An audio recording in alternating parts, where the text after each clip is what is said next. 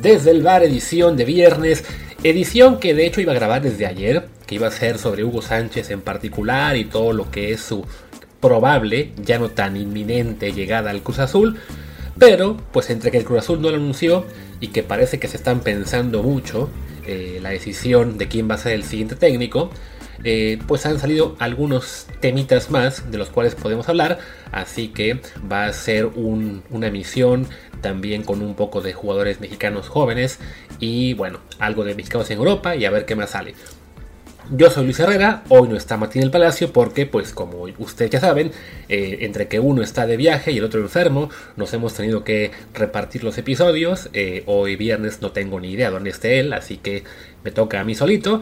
Y bueno, también se lo debía porque él se aventó el último episodio, ¿no? La próxima semana creo, creo que él ya regresa a Barcelona. El detalle es que me voy yo, así que no les puedo prometer que muy pronto hagamos un episodio a dos voces como a ustedes les gusta, creo, pero será el esfuerzo. En fin, creo que me estoy estirando mucho en el promo, así que solo decirles que, ya saben, estamos en Apple Podcast, Spotify y muchísimas plataformas más. También, porfa, déjenos un review en Apple Podcast con 5 estrellas, con comentario también para que más gente nos encuentre. Y estamos en Telegram como Desde el Bar Podcast. Ya hice esta cosa un poco rara, pero bueno, es que como ustedes han podido saber esta semana, estoy eh, en, pues en la calle de la amargura, ya apenas como que saliendo de esta enfermedad que pudo o no haber sido COVID y ya por lo menos puedo hablar sin dolor, pero sí, no, no, no estoy todavía al 100% de mis capacidades. Pero bueno, ustedes no quieren saber eso. Lo que quieren saber es de qué vamos a hablar. Y pues arranquemos con la mala noticia de, que tenemos hoy, que es la, la nueva lesión de José Juan Macías. Anunció el Guadalajara que eh, sufrió una rotura de ligamentos, rotura total además, por como la describió el comunicado médico, si era una cuestión muy, muy grave ya fue operado aparentemente y pues va a estar fuera al menos 8 o 9 meses más en lo que ha sido pues una pues una recaída y, una pues un tiempo más para un Macías que fue hace unos años pues nuestra gran esperanza en la delantera y que desafortunadamente primero por cuestiones deportivas y después por lesiones se nos ha ido apagando, ¿no? Eh, pues cómo olvidar aquel gran torneo que tuvo con el León, metiendo muchísimos goles, haciéndonos pensar que habíamos encontrado al siguiente 9 de la selección y que pues desafortunadamente por las circunstancias que había en ese momento, ¿no? de una opción de compra por muchísimo dinero que tenía el León, creo que eran 15 millones de dólares, eh, Macías en ese momento pensando en que lo que para ir a Europa no, no le convenía quedarse en León, pues pide regresar al Guadalajara, eh, así lo hace, pero en el Guadalajara no tenía los complementos que sí tenía en León, entonces su nivel futbolístico no vuelve a ser el mismo, eh, decae, de todos modos logra marcharse cedido al, al, Getafe cuando le quedaba un año de contrato, pero claro, en esta fórmula de que, ah, pues si te voy a ceder en tu último año, tienes que renovar, y claro, pues entonces ya se, pone la cosa fea, como también ya le ha pasado últimamente a Diego Lainez y a otros, ¿no? Que se va, lo, se lo lleva a Mitchell eh, para, para darle en teoría la oportunidad de jugar en Europa, pero pues a Mitchell lo corren a los tres días, básicamente, y el siguiente entrenador nunca tuvo mucha confianza en José Juan, que además eh, sufrió muchísimo para adaptarse al fútbol europeo, el tema físico le, le pegó muchísimo, es un jugador que que en la Liga MX sus condiciones, sus atributos eran suficientes. Eh, no sé si le suene eso a otro delantero, eh, digamos, pues bajito estatura, que está metiendo muchos goles ahora mismo en México, pero que si lo mandas a Europa me temo que no, no le va a ir igual. Eh, curiosamente juega para el rival de Chivas. Pero bueno, me estoy diciendo el tema. El chiste es que sí, pues le, fue mal, lo, lo, regresan al Guadalajara y en el regreso a Guadalajara pues le duró muy poco la, el intento de recuperar el nivel con la lesión que lo tuvo alejado ya, pues según yo, sí debe haber sido ya unos también 8 o 9 meses y ahora pues estamos otra vez eh, arrancando nuevo el reloj para, para lo que es este la, la espera para la recuperación de, de, Macías. ¿no?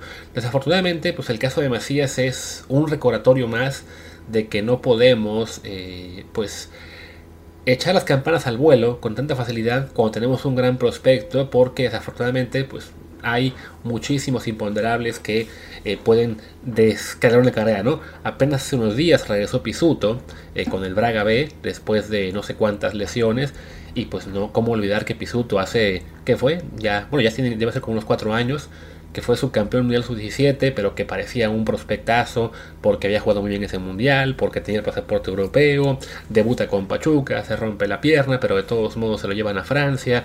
Era cuestión de tiempo para que, pues para que estuviera ya explotando como jugador. Y pues entre que la pandemia lo, le bloqueó muchísimo el camino en Francia y después las lesiones, se va a Portugal, tampoco tiene actividad.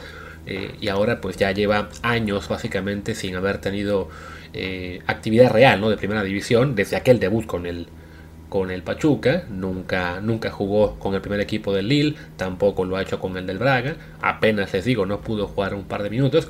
Este, y bueno, es, es un tema desafortunado que se repite constantemente en México, ¿no? Nos hace también, nos debería ser eh, mucho más prudentes a la hora de pensar que X o Y jugador va a ser la siguiente gran estrella de que, hay que estar ya puestas los ojos para selección, ¿no? Tuvimos el caso en su momento de Esparicueta también, que cuando fue igual campeón del mundo sub-17 creíamos que iba a ser una, una gran figura y también en su caso tuvo algunos problemas de lesiones, no tan graves según recuerdo, simplemente bueno, las condiciones físicas que tenía le, le afectaron muchísimo, un poco también pues, como fue ahora con Macías en la ida a España, ¿no? Y así nos podríamos seguir con, con varios casos más desafortunados en los cuales este, pues la, la gran promesa se, se, perdió. No quiero dar por perdidos por completos a Pisuto y a, y a, y y a, y Macías, pero creo que sí en este momento eh, podemos estar la mayoría pues eh, resignados desafortunadamente a que eh, en este momento ninguno de los dos, en particular Macías con lo que es el caso de hoy, eh, está en el futuro cercano de la selección, ¿no? Y miren que pues para él este arranque de ciclo mundialista era una gran oportunidad porque bueno, pues fuera de Santiago Jiménez y Henry Martín, que hay que reconocer está en un gran momento futbolístico aquí en Liga MX, pero que a fin de cuentas eh, lo hemos visto en el, en el escenario mundial y es un delantero con sus limitaciones, más allá de que metieron gol en el Mundial, recordemos que ese gol fue a medio metro de la, de la portería, y, previo a eso había tenido un, desempeño bastante pobre, como el de todo el Tri, no solo él, como el de toda la selección, casi básicamente fuera de algunos cuantos, pues bueno, tenía Macías la ilusión, supongo, de que regresando ahora con unas chivas, pues con un técnico nuevo, que que en teoría tendría fe, que había dejado ya fuera a Ormeño para hacerle hueco también a Macías y a otros jugadores, que además los otros no estaban tampoco eh, mostrando mucho nivel, pues bueno, podría ser la oportunidad para José Juan de, de recuperar el nivel, ¿no? Habrá que eh, darle otros nueve meses y, esperar que pues que logre en su momento todavía eh, despuntar. Hablamos de que es un, es un jugador aún joven, los delanteros no, no se acaban a los 22, 23 años en su caso, tiene ahora mismo que José Juan tiene 23. Entonces, si regresa a fin de años, tendrá ya 24. Bueno, todavía es una, es una edad en la cual su, carrera podría despegar. Pero sí, pues es eh, de todos modos un momento ya para él eh, muy complicado. Si consideramos que pues realmente su, su último gran torneo y grande entre comillas pues fue la temporada 2020-2021, ¿no? Que metió 12 goles con el Guadalajara, pero hablamos de eso, 12 goles a lo largo de todo el año, ¿no? Tampoco fue una cosecha espectacular, ¿no? Pero bueno, pues muy, muy desafortunado el caso de Macías y, y solo esperar que, pues, que su recuperación ya no tengamos contratiempos y que lo podamos ver de nuevo en las canchas eh, a fin de año y ya no, ya no enfrente más de estos eh, pues momentos tan, tan delicados, ¿no? Habiendo hablado de Macías, también bueno, quería dedicarle un, minutito a lo que es ya la confirmación de Julián Araujo, que ya fue presentado con el Barcelona, con el Barça B, hay que ser muy precisos porque hoy he estado leyendo a varios eh, de estos, estas cuentas eh, MLS Lovers que, que, bueno, hay que darle a su, su mérito a la MLS, por supuesto, en el tema de exportación, pero me, llama mucho la atención que estaban diciendo que ah, la MLS logró lo que ningún eh, equipo de Liga MX, que es enviar a un jugador mexicano a un equipo top. Y no, lo mandaron al Barça B. El equipo con el que está registrado, bueno, con el que se va a registrar cuando se pueda a Julián Araujo es con el Barça B. Sí, que el proyecto puede ser que después pase el primer equipo, vale. Entonces ya completamos esa parte del, de la oración. Pero por lo pronto la MLS no lo mandó a ningún equipo top. lo mandó a un filial que está en la tercera categoría del fútbol español una, tercera categoría que además está ahora mismo en una crisis económica tremenda y que podrían acabar este, revirtiéndole eh, lo que fue este experimento de primera federación y volver a lo que era la segunda B anterior. Pero bueno, es, es un nivel evidentemente bastante más abajo de lo que es la, la liga española, que además recordemos, bueno, en este momento tan top top ya no es como hace unos pocos años, ¿no? Pero bueno, de todos modos, ahí está Julián, ya en ya en Europa, por suerte, no, no, no se olvidó el Barça de él, pese a los problemas para registrarlo, que de hecho todavía no están completamente, este, ¿cómo se dice? Eh, solventados. Según yo, van a tener que pedir al TAS este, este permiso para poder eh, llegar. Pero bueno, ya sea que tenga que esperarse hasta ahora, eh, bueno, hasta, hasta el verano, o que tenga posibilidad de jugar el, en las próximas semanas, que lo haría, insisto, con el filial pues sí es un gran paso en su carrera llegar a, la disciplina del Barcelona. Y sí no sé, eso es muy curioso como desde haber sido la posición en la que estábamos más, más débiles hace un par de años sufriendo con el con el Chaca Rodríguez y con este con el Cata Domínguez también de, de, de bombero y no recuerdo quién era el otro veterano que estaba en esa posición, que bueno, no me refiero a Layun, sino a algún otro. Alguien me falta que estuvo también en el, proceso de Tata Martino. Pues ahora de repente el lateral derecho parece ser la posición en la que México va a estar eh, a tope el próximo mundial, porque bueno, tenemos el ya a Jorge Sánchez en el Ajax, tenemos ahora Araujo arrancando su paso con el Barcelona, un Kevin Álvarez que eh, pues también pareciera que tiene todo para saltar al, al fútbol europeo muy pronto, pues nos, pinta muy bien la cosa y no podemos olvidar tampoco lo que es la, el otro, lado, donde ya tenemos a un, a un Arteaga en Bélgica, tenemos un Omar Campos del Santos Laguna que debería ser cosa de tiempo para que se vaya porque tiene unas condiciones increíbles. Por también tenemos a, a Unisais ahí en Pachuca, al mismo José Castillo también en Pachuca que que hoy nos enteramos que está cerca de conseguir el pasaporte portugués y también eso le puede ayudar a conseguir el, el, emigrar más pronto. Pues bueno, los laterales en este momento a México le pintan muy bien, pero pues justo lo que hablábamos hace unos minutos, ¿no? Del tema de Macías o de Pisuto o de, o de Espericueta, hay que... Eh, no hay que dar por hecho lo que todavía no es una realidad, ¿no? Sí, con tantos prospectos en ambos lados, eh, lo lógico sería que al menos uno se consolide por completo y, tengamos ahí sí muy bien cubiertas las bandas de, la selección en defensa, pero bueno, no demos todavía por como, victoria cantada esto, ¿no? De todos modos, sí es, sí es muy bueno que eh, tengamos ya a un jugador mexicano más en, en, las ligas europeas, por supuesto también en la, en la disciplina de, de un club eh, grande, pero hay que hay que ir con mesura, de momento va al B, en su momento ya ven lo de Marcelo Flores, ¿no? que lo tenemos en el Arsenal, que nos ha ilusionado mucho su, potencial, pero desafortunadamente no, no alcanzó a debutar el año pasado con el primer equipo, estuvo acercándose ya con los filiales, teníamos la sensación de que a lo mejor sí le iban a dar una oportunidad, deciden que, mejor es, que lo mejor era mandarlo al Oviedo para que en la segunda división española tuviera ahí su sueño de formación y desafortunadamente pues con el Oviedo las oportunidades han sido muy reducidas, ¿no? Hoy, ahora que estoy grabando, ya terminó el partido del Oviedo en, en casa del Cartagena, perdieron y otra vez Marcelo se quedó en la banca, ¿no?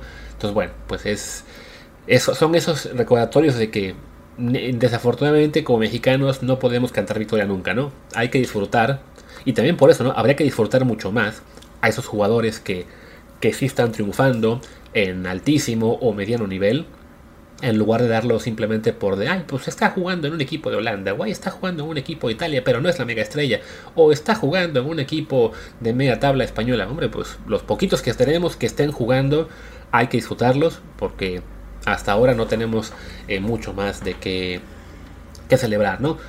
Pero bueno, ah, ya que con eso ya podemos acabar el tema Araujo y Después de esta pausa, que no sé si será pausa o no, pero bueno, esperemos que sientan los comerciales, ya hablamos por fin del tema de Hugo. Y el tema de Hugo, que iba a ser el del todo el episodio, pues se ha, se ha un poquito, ¿no? Eh, hace un par de días yo estaba completando lo que era la última actualización de la base de datos mexicana, la base de datos mexicana, perdón, del Football Manager, videojuego que supongo algunos de ustedes ya conocen, en la que yo soy el, vamos a decirlo, el Chief Scout. Y pues me quedé con las ganas de poder confirmar ya, ok, vamos a poner de vuelta a Hugo Sánchez en el, al mando del Cruz Azul, ¿no? Eh, han pasado ya dos días, eh, la directiva lo está pensando, lo está pensando.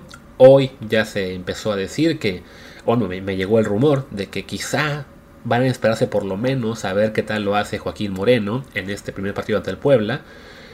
Y si lo hace bien, pues a lo mejor le dan otro partido. Y si lo sigue haciendo bien, pues a lo mejor otro. Y pues si todo le sale bien, ya lo dejan todo el torneo. Lo cual pues sería la verdad una cosa muy representativa de lo que es ahora Cruz Azul. Pero sí también pues muy muy lamentable, ¿no? Que, vaya, que básicamente esté yendo de un interino, como era Raúl Gutiérrez, a otro, como se iba Moreno, ¿no? O sea, el, tan, tanta que se ha hecho con el, con el tema de que hablaron con Hugo, y con el Chepo, y con Mohamed, y con Jimmy Lozano, y no me acuerdo con quién más, quizá con el Tuca, para al final dejar a Joaquín Moreno por todo el torneo, pues es, eh, les digo, ¿no? Habla de la realidad actual de este Cruz Azul que su directiva pues está de algún modo, y que no suene esto como una defensa de Billy Álvarez y compañía, pero pues está recordando ese adagio de más vale malo conocido que bueno por conocer, ¿no?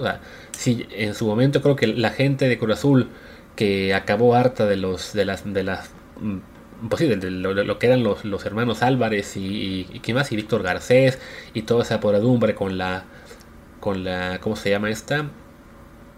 es la que Cruz Azul, se me fue la palabra, la cooperativa, perdón, la cooperativa, pensaron que no podían tener perros directivos, pues llegaron los nuevos estos Víctor González o Velázquez, como se, como se pide, y han sido realmente espeluznantes, ¿no?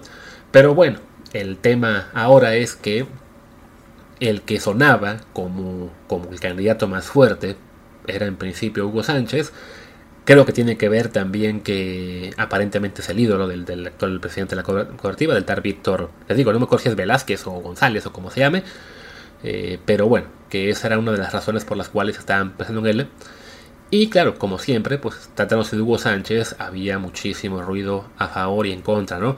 Me da un poco de risa que aparentemente en ESPN están muy en campaña por él, así un, así un poquito como los de TUDN, que decían que no era campaña, pero que entrevistaban un montón al Pío Herrera para la selección, bueno, pues los de ESPN están este, impulsando mucho la candidatura de Hugo a Cruz Azul, pero creo que es más en un afán de librarse de él, ¿no? de, sacarlo del estudio y decir, no, ya, ya estamos hartos de trabajar con él, que se lo lleven al, club al que sea. Pero pues siendo realistas, eh, sí, sí se va. Sí es, pues les digo, ¿no? Otro signo de desesperación de la directiva de Cruz Azul y una propuesta que tiene muy, muy pocas posibilidades de funcionar, ¿no? Yo ya estaba leyendo a la gente que, pues que sí, que son fans de Hugo y que me recuerdan, pero es que es un técnico que fue bicampeón y es el, es el, máximo jugador mexicano de la historia y tiene mentalidad ganadora. Y sí, sí, yo entiendo todo eso, pero de todo eso pasaron ya como mínimo 19 años. O sea, el bicampeonato fue en 2004, estamos en 2023. Lo de que fue el mejor jugador mexicano de la historia, pues sí, lo fue, es cierto, pero eso pasó en, el siglo pasado, ¿no? Eh, ya su presencia no es la misma para cuando, cuando él dirigió a Pumas hace 20 años, prácticamente todos los jugadores a los que él dirigió eh, habían crecido viéndolo, o sea, fueron jugadores que de niños vieron Hugo Sánchez, ¿no? Algunos lo habrán visto jugar este, en el Real Madrid en, su prime. Algunos a lo mejor todavía más jóvenes, pues no lo habrán visto ya nada más en la parte final, pero todavía con el América, con la selección en el, este, en el, 93. O sea, había, tenía digamos presente que, que él fue su ídolo de niños, ¿no? Los jugadores de la generación actual pues ya no vieron a ese Hugo. Vieron al Hugo, a lo mejor que era entrenador, y tienen la referencia de que ah, también, fue entrenador de la selección por un par de años. Y sí, lo conocen porque pues, la historia allí está, así como ustedes y yo conocemos a Pelé, y a Beckenbauer, y a Di Stefano, y podemos seguir pensando, ok, sí, estos fueron los mejores de la historia. Pero ya no es el mismo impacto, ¿no? Hay quien cree que es que la mentalidad ganadora no se pierde. Pues no, a lo mejor no se pierde, pero que no se les olvide que el discurso de Hugo se agotó hace, o sea, no, fue de ser bicampeón y que dijera, ok, ya no dirijo más. No, no, fue bicampeón, se fue a la selección, lo echan por el problema este con el equipo sub-23 que no califica a los Olímpicos, que entre más pasa el tiempo uno piensa, pues sí, fue un error de él dirigirlo y luego fue un error a lo mejor de la federación correrlo porque simplemente pues se, truncó un proceso de mayor por un fracaso sub-23, pero bueno, ya lo que pasó pasó. Pero después de eso, pues a Hugo a nivel de técnico le fue mal. Se va a España con el Almería, eh, lo acaban echando con menos de un año de trabajo ahí, después dirige a Necaxa, también le va mal, dirige al Pachuca, le va mal, y después se pasa 10 años, ya 11, no sé cuántos, este, en campaña, en televisión, pidiendo que le den el Real Madrid, que le den la selección, que le den Real Madrid, que le den la selección, y ya. Entonces, a ver, quien quiera creer en este momento que a, que a Cruz Azul llegaría el técnico Hugo Sánchez que hizo bicampeón a los Pumas, es, es, es, autoengañarse. Sí, es un técnico que en su palmarés tiene, que fue bicampeón con Pumas hace, hace 19 años, pero que, que su discurso se acabó y que sus experiencias más recientes fueron esos fracasos en Almería, en Necaxa, en Pachuca y que después dejó de trabajar que se le hizo mucho más sencillo simplemente seguir la televisión porque cobra bien, porque evidentemente es un trabajo de mucho menor presión, porque así su imagen eh, se ha mantenido pues más limpia, evitando nuevos fracasos quizá, y sí, siempre con la esperanza de, tomar al, Real Madrid, pero esa esperanza que tenía en su momento de dirigir al Real Madrid, pues se acabó convirtiendo en meme porque pues ya nadie nunca lo tomó en serio, ¿no? Entonces, que regrese ahora al fútbol después de 10 años, no es como andar en bicicleta.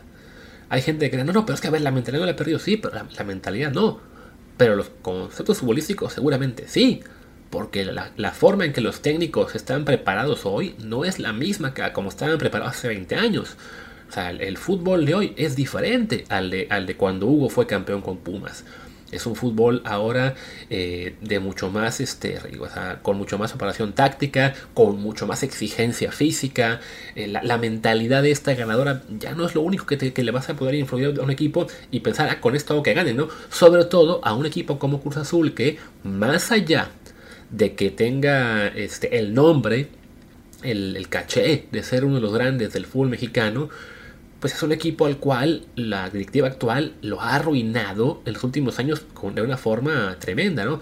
El plantel, uno lo ve ahora y piensa, pues a ver, sí hay algunos jugadores que todavía tienen eh, cierto prestigio, cierto nivel. Está, tienes ahí a Antuna y a Charlie y Corona, que algunos días parece que es Corona el de antes y otros ya se ve que tiene cuarenta y pico años. Parece que hoy va a jugar, por ejemplo, se en Jurado en lugar de él. O sea, hay algunas piezas buenas, pero es un plantel que realmente sí, ya se ha ido quedando corto, en el que los refuerzos extranjeros llegan siempre tarde y no, no, no, aportan mucho. Este, la cantera sacó a Huescas y no me acuerdo si alguno más. Pero vaya, no es un plantel que en este momento te dé mucho miedo, ¿no? No es como si dijeras, como si de repente llamaran de Monterrey, eh, oye Hugo, no funcionó el Chima, ¿quieres venir a Tigres? Y a lo mejor a Tigres sí este, lo, lo, puede dirigir hasta por teléfono, ¿no? Pero, eh, pero como fue la, esta comparación con Milog, ¿no? Pero a Cruz Azul me temo que sí le hace falta más que un simple que un simple motivador o que alguien que venga como este ¿cómo se dice? Pues como teflón para todos los demás problemas del equipo, ¿no? O sea, un factor que decían que sí podía ser bueno para que llegara Hugo a, a Cruz Azul es que él te elimina todas las demás, bueno, que, él te protege de todas las demás polémicas, ¿no? Que, los, que los medios, la afición, todo el mundo se va a concentrar exclusivamente en él y se van a olvidar de preguntar por malos fichajes, por errores de la directiva, por los jugadores. Y sí, un poco de eso funcionó en Pumas en su, en su día, eh, en, en la selección quizá también, pero nuevo, Estamos hablando del efecto que generaba Hugo Sánchez hace 20 años a una generación que todavía tenía muy presente quién, eh, eh, lo, que era él o lo que fue como futbolista y que realmente le idolatraba y otra generación, la de hoy, en la que ya no es lo mismo, ¿no? O sea, las, las mismas redes sociales ahora son, eh, pues una herramienta que no existían en realidad eh, cuando Hugo fue campeón con Pumas, ¿no? Los medios ahora son muchísimos más que cuando estaba en, Pumas también el, el, el, área de ¿no? O sea, ha cambiado tanto las cosas que realmente, pues la circunstancia de tenerlo a él en un equipo de fútbol, no, no le veo yo el, las ventajas que algunos creen que que son suficientes para olvidarse de todos los contras. Pero bueno, como les decía, parece que Cruz Azul se lo va a seguir pensando más y más y más, así que nos va a tocar esperar seguramente al menos hasta el lunes para tener más noticias. Eh, si es antes, pues ya nos tocará volver a grabar eh, mañana o el domingo. Eh, dudo mucho que podamos grabar a dos voces en estos días. No sé exactamente qué día va Martina a regresar por acá, pero bueno, el esfuerzo se va a seguir haciendo para que ustedes sigan teniendo contenido de nosotros, aunque sea a una sola voz, prácticamente toda la semana o cuando lo requiera algún tema importante. Por lo pronto, yo me despido porque aquí es viernes por la noche y el cuerpo lo sabe. Eh, el cuerpo también sabe que estoy enfermo, pero bueno, hay que, hay que darle al el cuerpo lo que pide es alegría, así que el virus se tiene que ir a dar la vuelta por otra parte.